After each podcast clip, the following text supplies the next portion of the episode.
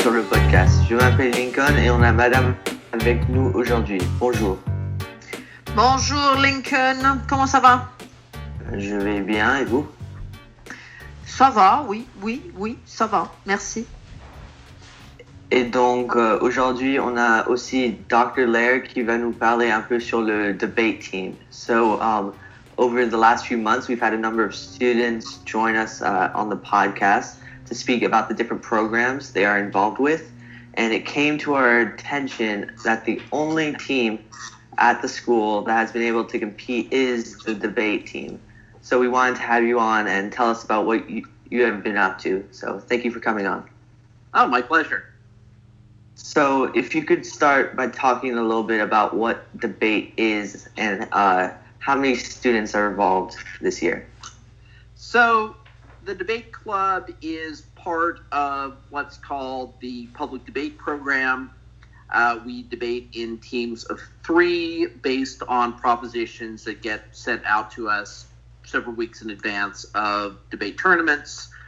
What you're really trying to do in debate is to understand argumentation, how arguments are constructed, uh, how arguments are made persuasive to other people, uh, how to understand the question. Uh, debaters do not know until about half an hour to 20 minutes before a debate round takes place whether they are going to be arguing in favor of a proposition or against it.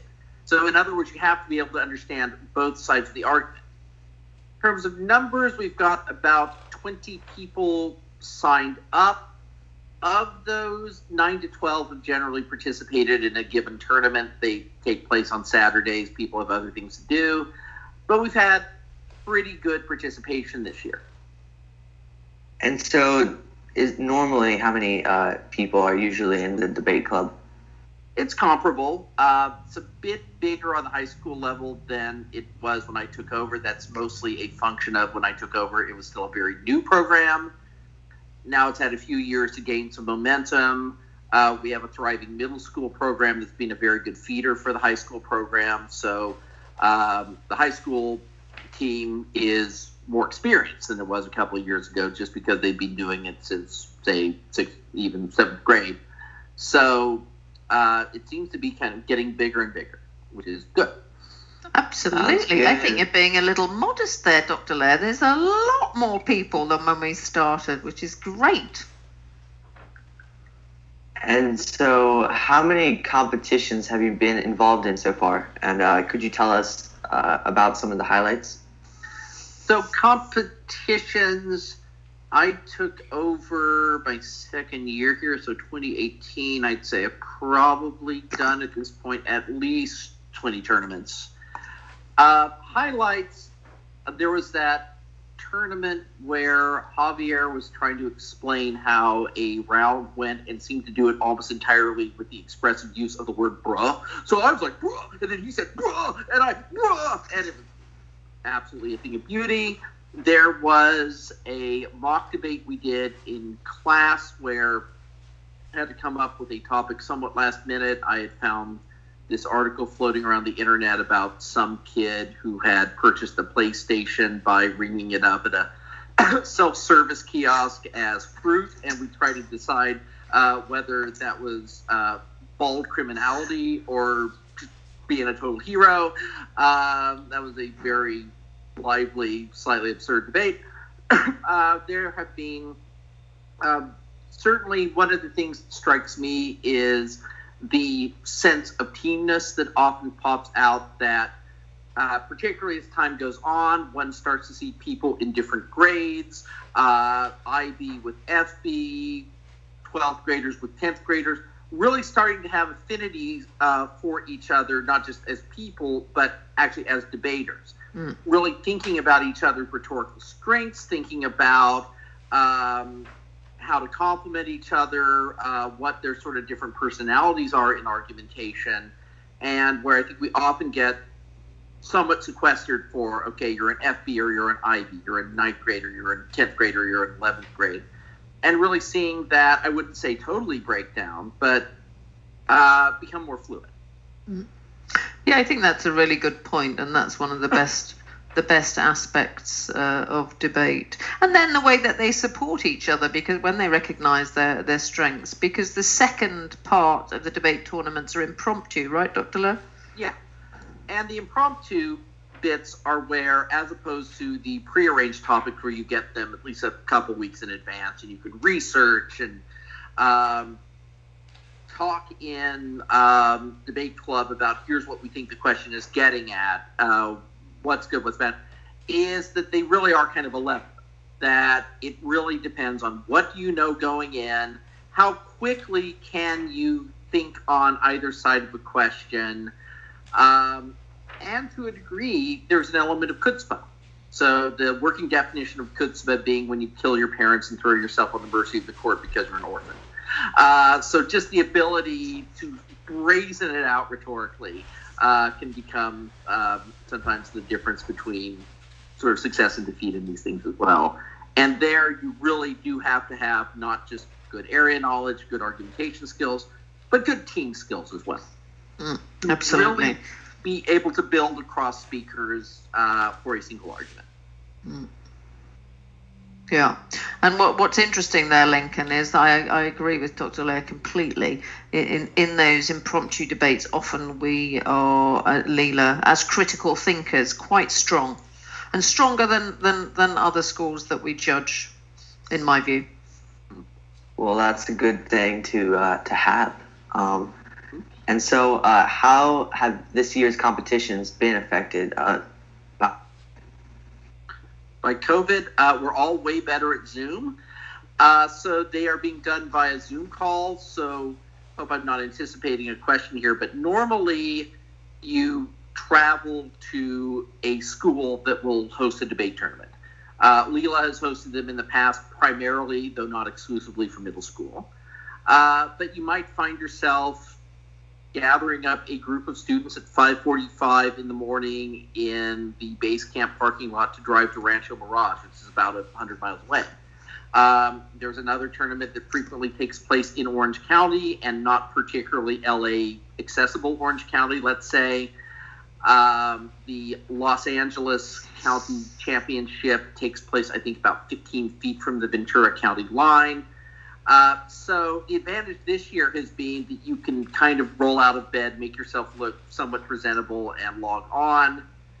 The disadvantage is that you spend a weekend, I'd say, eight or nine hours stuck in front of a screen. Uh, I will say for the tournaments that they have gotten qualitatively better about keeping things moving and um, things have actually tended to finish ahead of schedule, which usually doesn't happen when you're live in person. So uh, we've been online like everything else. And so, how do you think we're looking for uh, nationals this year? I think it'll happen. I think it might well be online. I would say that it might actually play to a relatively small league strength to have it online because uh, the league we're in is essentially bicoastal. You've got Southern California, sort of over to Riverside County, LA County, Orange County, and then you have the New York City metropolitan area. And even before nationals, we've actually been able to compete with those teams because, again, you just log in. You don't have to hop on a plane and fly out. So I think it's actually going to be good for the Nationals that there will be greater capacity to participate because uh, travel is going to be less of an issue, missing class is going to be less of an issue, and so forth. Uh, I think we should have a reasonable chance of doing well. I don't want to overpromise. Uh, I don't think we have anything in the bag, but we have a lot of strong debaters and a lot of strong teams. Uh, also, uh, we have a lot of strong debaters who are in ninth and tenth grade. So, mm. you know, that means we we're going to have some continuity with that too. Yeah, we're well placed. I mean, we had the the tournament before last, Doctor Lair. We had Nicholas Palmieri placed third, I think, as as um, a speaker, and then Aki O'Neill second, right? And then this That's last correct. one, this last one, uh, last Sunday, we also had. Um, Camilla placing um, high, um, yeah. eighth place. Uh, you know, and that's uh, that's out of how many speakers, Quincy? Uh, hundreds easily. Yeah. Uh, they, they've been, like I said, very well attended because being online removes the element of geography from it. So yeah. Yeah. So competitions actually, I would say, being stiffer this year I than agree. it normally is. Yeah, yeah, yeah. And Annie de Breu and Camilla and Lucy's team got fourth place, I believe. Yep, and then uh, we had another team uh, place as well. Yeah. Yeah, yeah. So- And we've got various novices, Lincoln, as well. So you want to join? Join up. Yep. And, And, so that leads to my and that leads to my last question. So is it still possible to join a d- debate club uh, like now or even after break? Absolutely. Uh, it's pretty much year round.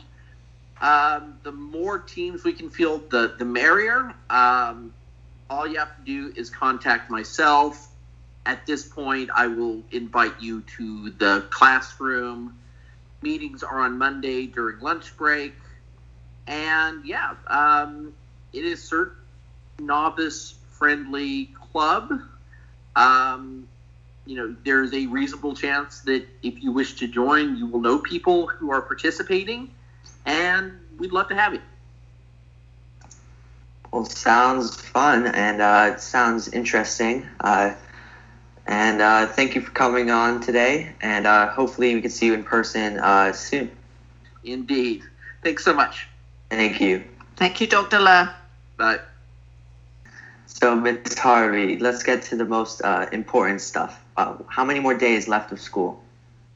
Well, here we are recording on the Wednesday Wednesday lunchtime, and I can tell you by my calculations we have six days left. And uh, the next week, uh, you'll be receiving a paperless post invitation for the online showcase on Wednesday, the 16th at 5 p.m. And there's some great contributions coming into that. It'll be fun. It'll be a fun uh, online event, not too long, but long enough to have a little bit of holiday fun. And then on Thursday, we'll be having a period 4, 1125 final assembly. Parents are welcome to attend that. We'll be having a Google Meet and a live stream, um, as we did with the last assembly. Uh, and then, uh, yeah, everyone will be able to enjoy a little bit of screen free downtime. Yes, definitely. What are your plans, Lincoln? Well, for the break, I don't have much, uh, be- obviously because of COVID, but um, probably just gonna hang out at the house and uh, I don't know, just celebrate Christmas. And so, what about you? Have some fun. I think I'm going to be doing a lot of cooking and a lot of gardening and a lot of reading. Um, and I may be making some purchases on the um, French Holiday Bazaar website. Yes, so that is out now. Um, so if you'd like to uh, go get some little uh, Christmas uh, gifts, you could get uh, you, you could go to the bazaar. I'll put the link in the uh, in the show notes, so it will be underneath uh, underneath the podcast. How's business for Lincoln's Locker? Right now, not much. I feel like not many people know about it yet. But um, I'm selling little candy boxes.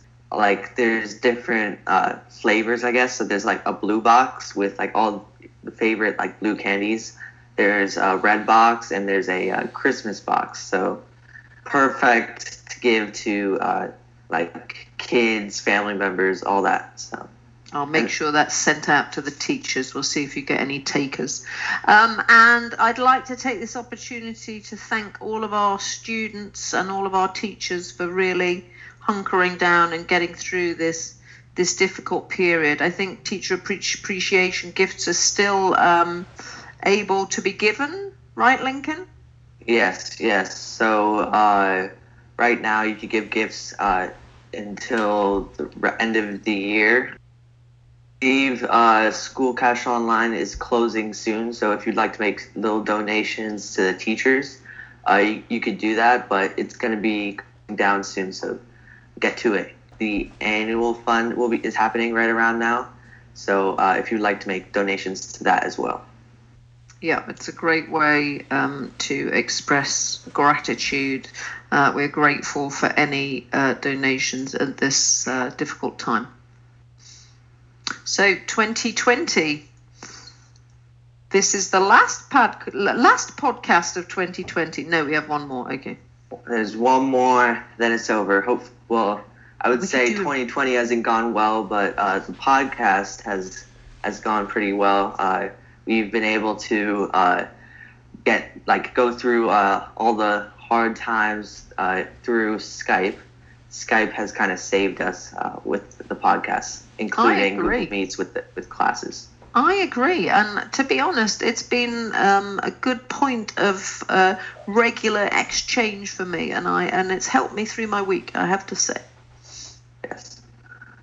And times obviously 2020 hasn't been great, but you got to think of all the good things that have happened. So Absolutely. podcasts, the opportunity to even go to school during this time is great. So. Yeah, absolutely. And I'm so grateful to all the teachers for making that happen. I think everyone's tired now, if I'm honest. But, you know, we've got the break coming up. And then I think you're absolutely right. 2021's coming in. Uh, and there's a lot to look forward to. Definitely, definitely. Um, also, I believe uh, there's some soccer games that are happening right now. Uh, uh, right now, Man City is playing uh, Marseille, Okay. and uh, actually, the Man City goalie is an American, so he's making his Champions League debut today. oh, wow. And uh, also, uh, the U.S. men's national team is playing at 4:30 against El Salvador. So uh, you'll, Oh, you'll you'll you'll find the scores uh, once this podcast is released. But uh, I'm just excited for that. A lot of soccer today. Excellent. Yeah. I like it over the holidays when there's a lot of soccer. There'll be a huge amount of Premier League as well over the over the holidays. I look forward to that. Yes, Fun. yes. Well, uh, thank you again to Dr. Lair, and thank you, Miss Harvey, for coming in today. And uh, see you next week. My pleasure. See you next week, Lincoln. La semaine prochaine. Au revoir. Au revoir. À la semaine prochaine.